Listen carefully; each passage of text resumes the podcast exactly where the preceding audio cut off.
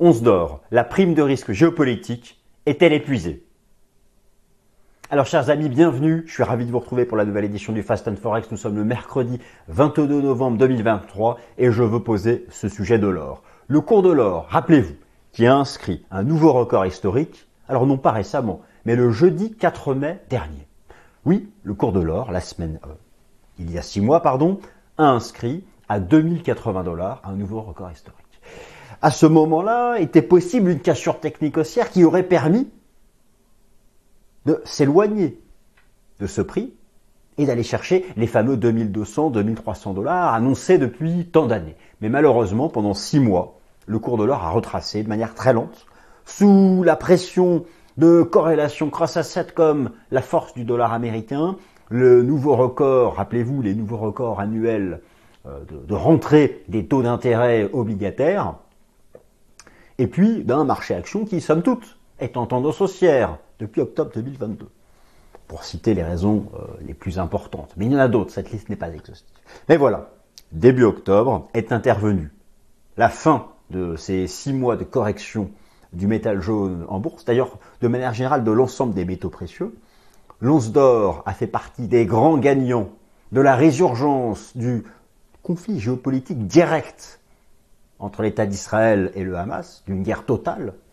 Euh, c'est le retour, cela a été en tout cas le retour de l'aspect refuge du gold. Alors, c'est ce qu'on appelle la prime de risque géopolitique. Si vous regardez un classement de tous les grands actifs financiers, depuis le point de départ de ce conflit ouvert, pesons nos mots, entre Israël et le Hamas, à partir du vendredi 6, samedi 7 octobre, eh bien, oui, la performance des métaux précieux a été au rendez-vous.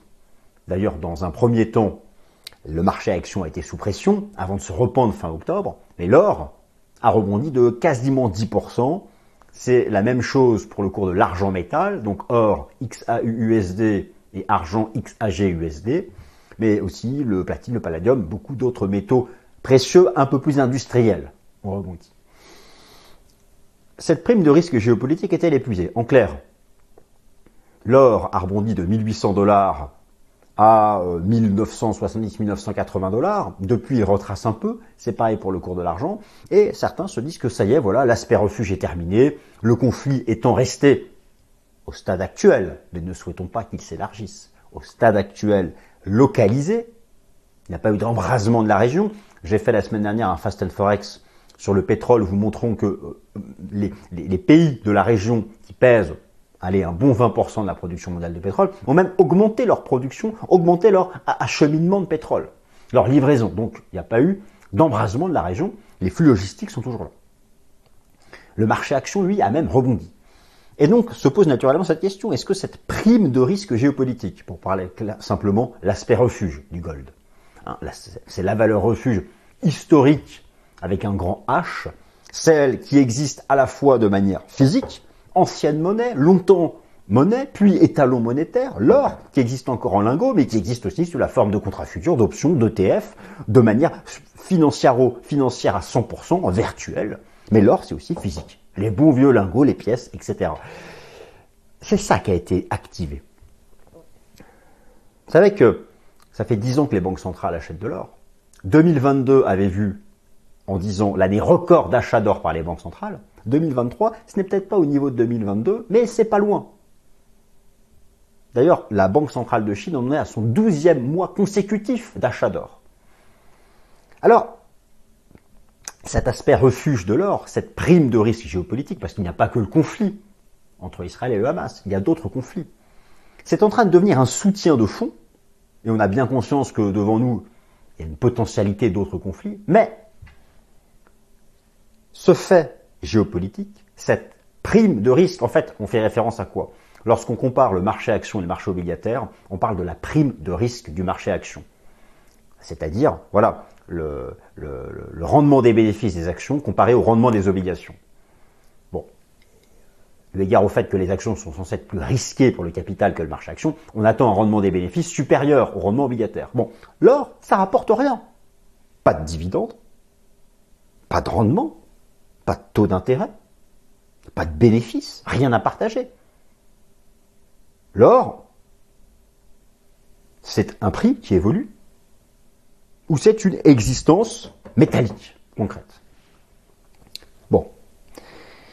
En clair, euh, certains se posent la question de savoir est-ce que ce rebond de 1900 à 2008 à quasiment 2000 l'once d'or, est-ce que, et, du fait de la géopolitique, soyons clairs, est-ce que cela est épuisé? Si oui, imaginons, partons du principe que oui, c'est épuisé, à ce moment-là, ce sont les autres fondamentaux classiques de l'or qui vont prendre le relais. Et du coup, quelles seraient les conditions fondamentales pour que l'or, en mettant de côté la prime de risque géopolitique, imaginons qu'elle soit épuisée, ou moins ardente qu'avant, même si, croyez-moi, elle va continuer d'agir, quels sont les autres fondamentaux obligatoires à rassembler pour envisager que l'or non seulement arrive, pas forcément cette année, mais au début d'année prochaine, à rejoindre les 2080 dollars, son record historique, et puis les dépasser pour enfin faire un vrai nouveau record, c'est-à-dire les 2002 des 2300. C'est ce que nous allons faire dans cette vidéo, et on terminera par une troisième partie avec un point analyse technique sur le XAUSD et le XAGUSD.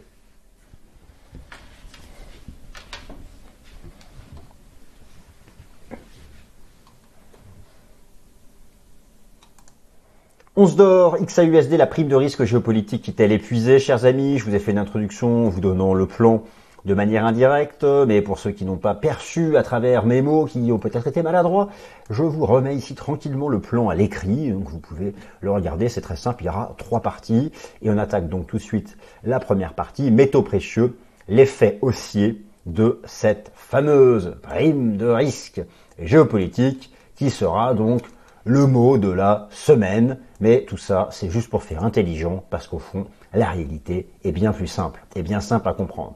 Alors tout d'abord, laissez-moi ici vous remettre euh, ce qu'on a pu observer depuis le début du mois d'octobre 2023. Vous avez eu à la fois, donc depuis, voyez, hein, depuis le, début du mois d'octobre, c'est passé ici, et vous avez donc la performance de l'argent, XAGUSD, de l'or, mais écoutez, on va faire ça directement sur le site sur la plateforme, ce sera plus simple. Alors, quand je mets depuis le début du mois d'octobre 2023, euh, vous comprenez bien qu'il s'agit du euh, déclenchement euh, du conflit direct au Proche-Orient. Et donc, l'argent, plus 11%, l'or, plus 7%, le cuivre, plus 5%, alors c'est un métal industriel, le platine, plus 4%, et le palladium, moins 8%, très bien, mais vous observez une remontée depuis maintenant le 10 novembre, euh, une remontée là depuis euh, de plus de, 10%. Alors le palladium, il y a une dimension industrielle, il y a une dimension industrielle, il y a une dimension aussi liée aux exportations russes qui elles ont repris un niveau important et, donc voilà l'effet que cela a eu euh, récemment sur le cours du palladium. Mais concentrons-nous ici nous sur l'argent et l'or. Donc effectivement, il y a eu un impact bullish. Vous regardez ici un autre graphique que je vous ai mis. Il s'agit en fait de quoi? L'évolution de l'or en octobre, à la fois donc l'or coté à Londres, et puis ici SHAUPM, il s'agit de la cotation de l'or à Shanghai. Et donc là aussi, vous avez eu deux belles remontées, parce que oui, c'est la chose qu'il faut savoir, c'est qu'effectivement, le plus gros, l'essentiel, le plus gros marché de l'or, c'est celui qui est coté à Londres, hein, qui, est, coté quand même en dollars, mais qui est coté à Londres. Et puis, la place boursière de Shanghai, elle, même si ça reste quand même assez petit, eu égard à la place de la Chine, notamment dans la consommation physique d'or, eh bien, euh, il est de plus en plus important, et c'est gigantesque, hein, je vais vous montrer quelques chiffres, on, on compare de plus en plus l'évolution du prix de l'or à Londres et à Shanghai, et il y a parfois donc un spread, un delta entre les deux, mais grosso modo, les, deux prix ont monté, euh, ont monté ensemble. Alors, le contexte, le cours de l'or avait inscrit un nouveau record historique le jeudi 4 mai. Alors, de quoi, parlons-nous? Je vous remontre ça euh, immédiatement. Voilà. Hein. Donc, le cours de l'or, ici, on va se remettre en journalier. Voilà. Le cours de l'or avait inscrit un record historique. Alors, là, vous voyez un décompte héliotiste, j'y viens tout à l'heure, mais donc, voilà. Ici, le jeudi 4 mai, nouveau record. Et puis ensuite, pendant six mois, une lente correction qui s'est terminée ici, regardez, le vendredi 6, lundi 9 octobre. C'est ça, la, prime de risque géopolitique, c'est ça, cette remontada du prix de l'or, eu égard à l'aspect refuge, et, donc forcément, on se dit qu'on avait eu une phase d'ici, une impulsion haussière entre début octobre et, mi-mai, ensuite le retracement, on se dit qu'on a repris la tendance haussière de fond. C'est donc tout l'enjeu. Alors l'idée maintenant, c'est cette prime de risque géopolitique qu'on a eue ici, cette jambe de rebond, est-ce qu'elle peut, est-ce qu'elle peut encore nous ramener à 2080 Et si elle peut pas nous ramener à 2080 parce que les tensions géopolitiques se sont calmées, bon, ça, on va pas débattre sur ce sujet. Et dans ces cas-là, qu'est-ce qui peut prendre le relais? Parce que qu'est-ce qui peut prendre le relais? Parce que maintenant, le marché, au-dessus des 1920 dollars, on a ce biais bullish, même si attention à court terme, on, va retracer. Et ça, j'y viens dans la partie, euh, dans la partie euh, analyse euh, technique. Alors, le cours de l'or en bourse XAUSD a donc débuté une reprise haussière puissante sur le support à 1800 dollars, un niveau qui représente 61,8% de toute la hausse construite entre octobre 2022 et mai 2023. Donc euh, je, vous reprécise ça euh, tout de suite. Mais voilà, ici, en, données hebdomadaires, vous avez ici un graphique qui expose les boutiques japonaises hebdomadaires du XAU USD. Euh, vous aviez eu donc l'impulsion ici entre les 1007 et les 2080. Et là, vous avez eu donc le retracement de 6 mois du fait, entre autres, de, des tensions haussières sur les taux obligataires. Et on a retracé, je vous ai mis ici un retracement de FIBO, et on a retracé 61,8. D'ailleurs, ce qui est classique pour une vague 2. Hein. Et ça, nous allons voir ça dans la partie euh, sur les vagues, euh, sur les vagues d'Eliott. Alors, cette reprise haussière technique a coïncidé avec l'engagement d'une prime de risque géopolitique pour les métaux précieux du fait du déclenchement de la guerre ouverte totale entre Israël et le Hamas. Définition de la prime de risque géopolitique. Alors là, je vous laisse la lire tout seul. C'est la définition admise, voilà. Mais voilà, moi je vous donne la mienne. En clair, la prime de risque géopolitique consiste pour le gold en l'activation de son aspect refuge historique, avec un grand H, du fait de son existence physique tangible et de son rôle passé multiséculaire de monnaie, puis des talons monétaires. Alors, le cours de l'or s'est assez apprécié de plus de 8% au mois d'octobre, à la fois sur la place boursière de Londres et sur la place boursière de Shanghai. L'effet d'entraînement a été positif pour les métaux précieux, en particulier le cours de l'argent métal. Maintenant, les conditions fondamentales pour envisager un nouveau record historique de l'or en 2024, et oui, l'année étant bientôt finie, ça me paraît peu, probable que cela ait lieu lors des six prochaines semaines, mais voilà, en tout cas, moi je pars pour 2024. Alors, la question, elle est là.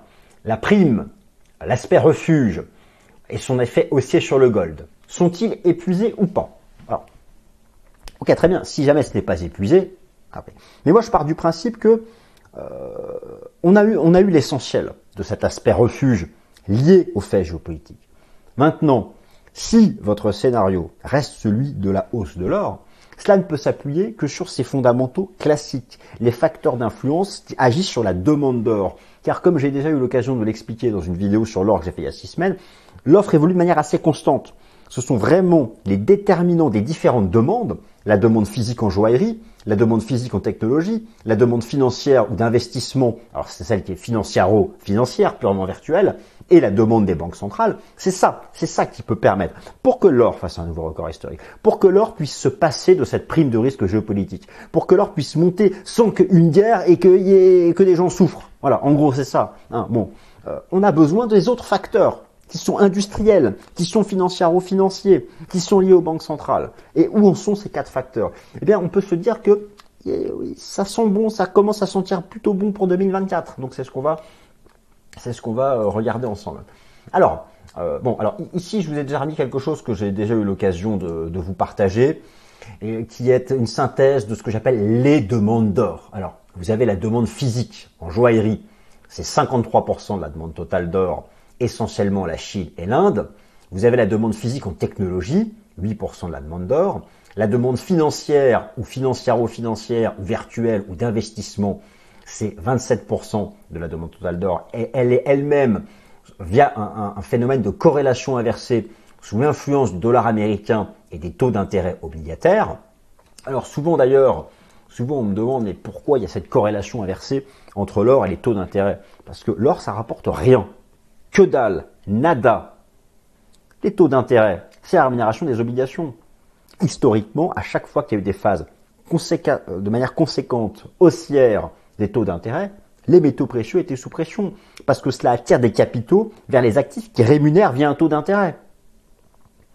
Voilà, donc c'est bien ça qu'il faut comprendre. Euh, euh, et, forcément, pour envisager que l'or puisse avancer davantage, il faut non seulement un repli des taux d'intérêt nominaux, mais aussi des taux d'intérêt réels. Qu'est-ce que c'est un taux d'intérêt réel? C'est le taux nominal moins l'inflation. Et pour que les taux d'intérêt réels baissent, qu'est-ce qu'il faut? Il faut donc que les taux nominaux baissent plus vite que l'inflation. Or, récemment, l'inflation, elle, on a vu en Europe, elle décroche. Aux États-Unis, ça accélère à la baisse. Les taux nominaux, eux, ont cessé de monter, mais ils n'ont pas encore cassé de gros supports. Donc c'est peut-être ça qui, là, à court terme, a interrompu la prime de risque géopolitique. L'aspect refuge. Vous avez vu le nombre de fois où j'ai répété prime de risque géopolitique. Mais bon, ça, je vais la faire mille fois encore cette répétition, parce que c'est l'objet de cette vidéo. Enfin, je vais essayer de pas la faire mille fois de plus. Donc, euh, cet aspect refuge n'est pas un, facteur de soutien de fonds euh, comme peuvent l'être d'autres facteurs. Je vous ai notamment mis ici les achats d'or par la Banque centrale de Chine qui ne cessent d'accélérer et on vient d'atteindre un nouveau record en octobre 2023. Désormais, l'or représente 4,4% des réserves totales de change euh, de la Chine. Alors, euh, pour vous donner quand même des choses plus concrètes, vous avez donc là les réserves de change d'un certain nombre de pays. Donc, vous avez les réserves de change de la Chine, les réserves de change de, la Chine, qui sont quand même euh, un total de 3300 milliards de dollars. 3300 milliards de dollars, hein, ça doit être le peu ou peu, peu ou prou le PIB de la France. Eh bien, eh bien, sur ces 3300 milliards de dollars, 4%, 4% sont en or. Et, ça, ne cesse d'augmenter. Donc, voici les facteurs qui, selon moi, selon Vincent Gad, c'est moi-même. Bon, c'est-à-dire que je parle de moi à la troisième personne, mais non, c'est quand j'ai rédigé le slide. Voilà. Ben, je me rends compte que maintenant, j'aurais dû écrire la phrase différemment. Voici les facteurs qui, selon moi, euh, sont nécessaires pour que l'or puisse remonter, sans forcément compter sur des éléments dramatiques comme une guerre. Et ces facteurs sont de toute façon la clé à long terme. Alors, Condition numéro 1 pour que l'or transforme sa remontada du mois d'octobre. Condition, condition première et première essentielle. La baisse des taux d'intérêt nominaux en Occident, du fait de la corrélation inversée historique avec le cours de l'or, via l'impact sur la demande financière de gold, en particulier les fonds de type ETF. Condition seconde, la baisse des taux d'intérêt réels en Occident, via une baisse des taux d'intérêt nominaux supérieure à la baisse de l'inflation. Attention à cet aspect. Pour les illustrations, et j'y viens dans un instant. Condition troisième, la baisse du dollar américain sur le marché d'échange, ce fameux DXY dont je vous parle régulièrement dans l'émission Fast Forex. Et d'ailleurs, j'ai fait une vidéo il y a deux semaines sur le DXY et l'euro dollar avec un scénario haussier sur l'euro dollar depuis 1,05. Et pour une fois, Vincent Gann ne s'est pas planté. S'il vous plaît, messieurs, dames, je compte sur un petit like au moins pour me remercier de ne pas m'être planté cette fois-ci sur l'euro dollar, mais ce sera surtout un encouragement. La baisse du dollar US sur le marché d'échange. Alors pourquoi? D'ailleurs c'est important Vous pouvez me demander, mais Vincent, ok, très bien avec tes corrélations inversées, mais elles sortent d'où? Alors déjà, elles sortent, elles sortent de statistiques. Ce sont des coefficients de corrélation linéaire. Basta. Impeccable. Maintenant, si on essaie de comprendre pourquoi. Pourquoi l'or est forcément inversement corrélé au dollar américain. Comme je vous l'ai expliqué, une grande partie de la demande d'or, notamment aux États-Unis, est du fait des fonds de type ETF. Euh, c'est quasiment un tiers. Essentiellement les ETF états-uniens. C'est-à-dire que l'AUM, l'Asset Under Management des ETF Gold états-uniens, c'est 10 fois, 15 fois les chiffres de la Chine. Vous voyez qu'il y a encore un gap entre ces deux pays. En cas de ce point de vue, de ce critère. Lorsque vous interrogez les gérants les asset managers qui investissent sur les ETF Gold, vous interrogez les, gérants américains. Quel est, vous leur demandez quel est le premier critère d'aller sur l'or. Ils disent, c'est lorsqu'on a une anticipation de baisse du dollar. C'est un hedge, un instrument de couverture. Pour que l'or ait un petit espoir de revoir son record historique à 2080 dollars, vous devez avoir non seulement une baisse des taux nominaux, des taux réels et du dollar américain. La guerre n'est pas nécessaire. La guerre n'est pas nécessaire.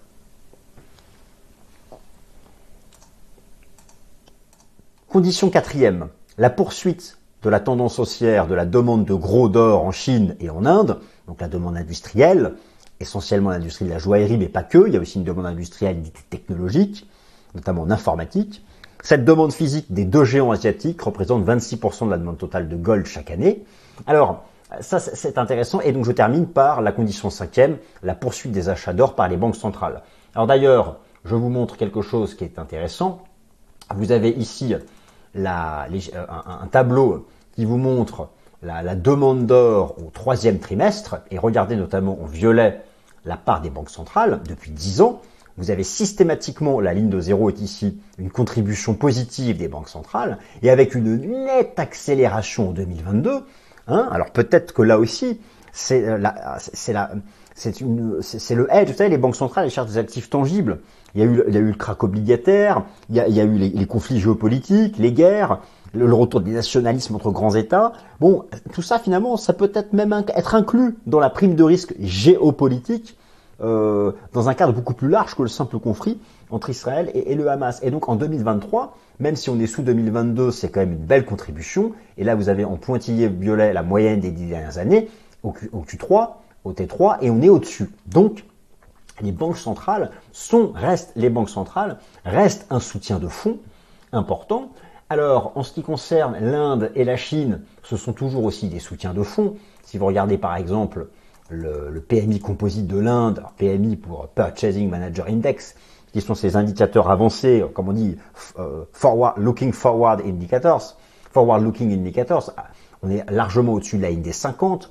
Donc l'Inde, il y a toujours une contribution positive. Alors, il y a une petite inquiétude sur la Chine avec des indices PMI dont la trajectoire est baissière. Mais ce qui est intéressant, c'est qu'en dépit de la trajectoire baissière et qui frôle 50, en dessous c'est la contraction économique pour la Chine, eh bien lorsqu'on regarde les toutes dernières datas, les toutes dernières datas euh, d'importation de, gold par la Chine, eh bien on est vraiment dans une dynamique qui accélère. Donc ça c'est plutôt ça c'est plutôt euh, rassurant. Et, euh, et, et, et, au final vous avez donc tout cet aspect banque centrale et cet aspect industriel.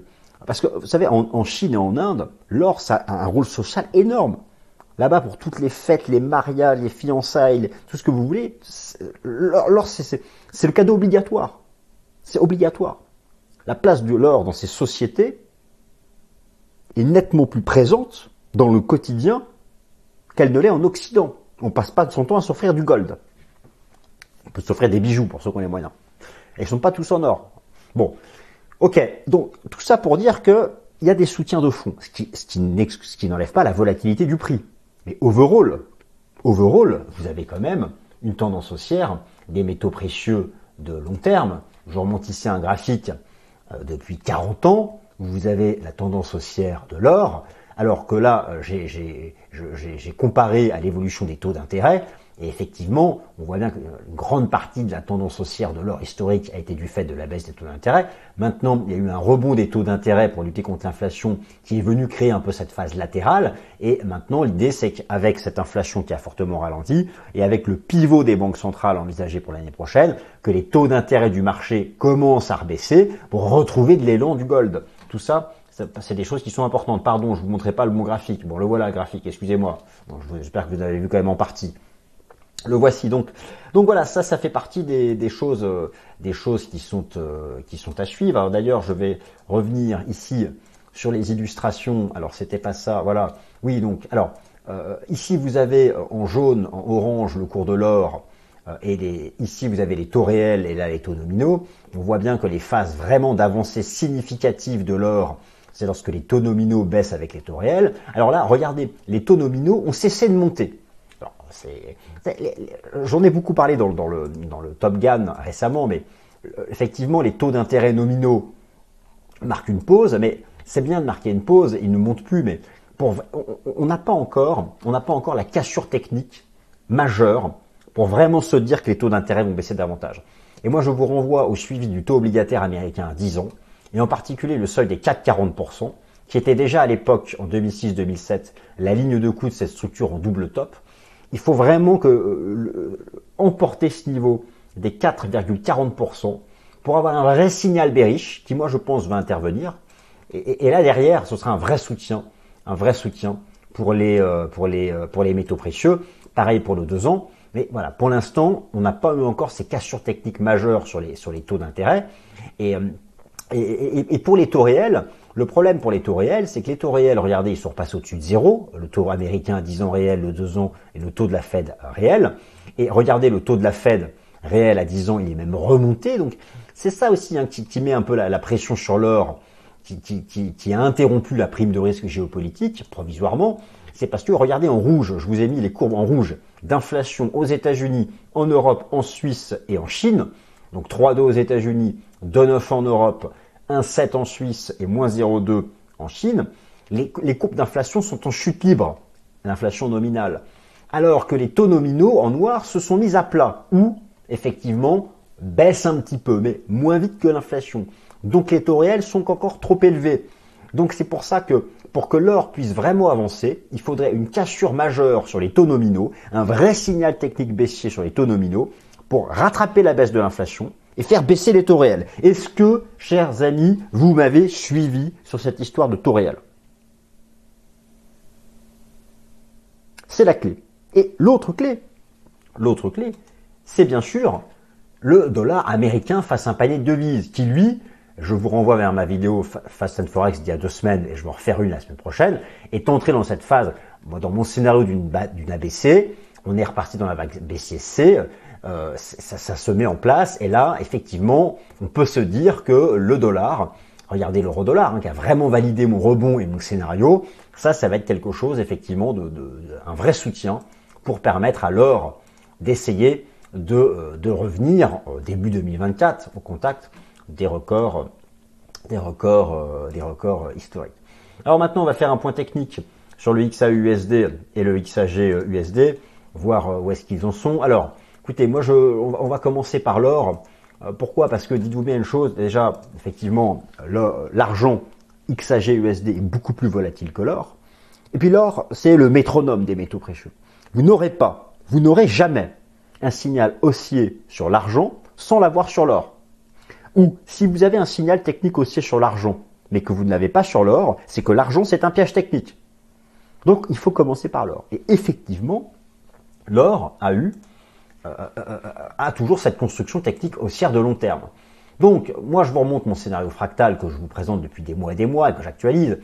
On a vu cette vague 1 en 2016, la grande 2 en 17, 2019, 2020, la grande 3, la grande 4 on a baissé, et là on, est pour moi dans une grande 5, où on a fait donc à l'intérieur de cette vague 5, à l'intérieur de cette vague 5, donc là je parle du, cycle héliotiste, du cycle héliotiste fractal, hein, hein des, grands marchés donc en 5 temps, nous serions entrés donc dans cette vague 5, qui est donc la, dernière, et, à l'intérieur duquel on a fait la 1, alors la 5 se sous-divise en 5 vagues, on a fait la, la 1 ici de 1700 à, à 2080, ensuite on a eu la vague 2 en zigzag, donc c'est quelque chose qui est quelque chose qui est archi classique, une vague corrective en ABC en trois temps, avec une vague 2 qui retrace 61,8 de la 1, eh bien c'est exactement ce qu'on a eu ici avec ce ratio de retracement, et on serait reparti pour une vague 3, et nous aurions fait la 1 de la 3, et là nous serions dans la 2 de la 3, peut-être en ABC, donc peut-être revenir encore retester les 1920 dollars avant de repartir à l'assaut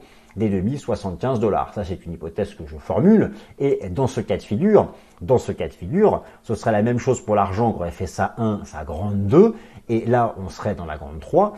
On marque une pause ici autour des 22,50 et maintenant, pour avoir un signal vraiment bullish sur l'argent, il faudrait être capable de sortir par le haut ici de ce canal et surtout de casser à la hausse les 24,50, d'arriver à casser à la hausse les 24,50. Pourquoi? Parce que regardez, c'était la ligne de coup ici de ce superbe double top qui en plus avait été bien euh, validé par une divergence baissière ici de momentum.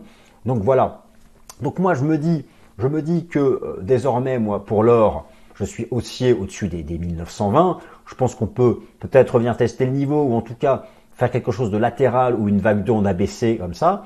Et derrière, repartir, soutenu d'ailleurs par la moyenne mobile à 200 jours, repartir pour aller retester les records historiques. Euh, L'argent est beaucoup plus volatile. Euh, le, point d'entrée ultime, le point d'entrée vraiment parfait sur le cours de l'argent, ça reste toujours la zone des 20-21. Je doute qu'on y revienne. Je doute qu'on y revienne, sauf vraiment si fait exceptionnel ou volatilité. Mais j'aurais plutôt tendance à croire qu'on va osciller dans cette zone-là avant de tenter de sortir de ce canal. Mais bon, écoutez, ça, je ne suis pas Madame Irma. Et, euh, euh, si, l'or devait d'abord revenir tester 1920, comme l'argent est plus volatile, je ne sais pas jusqu'à où il pourrait lui-même lui-même euh, lui-même retracer. Voilà, donc euh, écoutez, c'était quoi le, titre de la vidéo? J'ai oublié. Non, c'était, euh, je plaisante, la prime de risque de l'or, la prime, cette fameuse prime de risque géopolitique. J'aurais répété au moins 15 fois, je pense que ce sera un mot que tout le monde connaît par cœur maintenant. Est-elle épuisée? Elle l'est probablement à court terme. Elle l'est probablement à court terme. Sauf un conflit qui viendra à dégénérer, mais ce que personne ne souhaite? Et ce que personne ne veut? Donc il faut se reconcentrer sur les fondamentaux classiques et en particulier sur les taux d'intérêt nominaux. On a besoin d'une cassure technique et sur le dollar. Et seuls ces deux faits peuvent permettre, avec en toile de fond le fameux soutien des banques centrales de la Chine et de l'Inde, permettre de revenir tester les records historiques. J'espère que vous avez passé un beau moment, que cette vidéo vous a intéressé. Merci encore une fois, mille fois de votre attention régulière chaque semaine. Et puis euh, à très bientôt. Salut.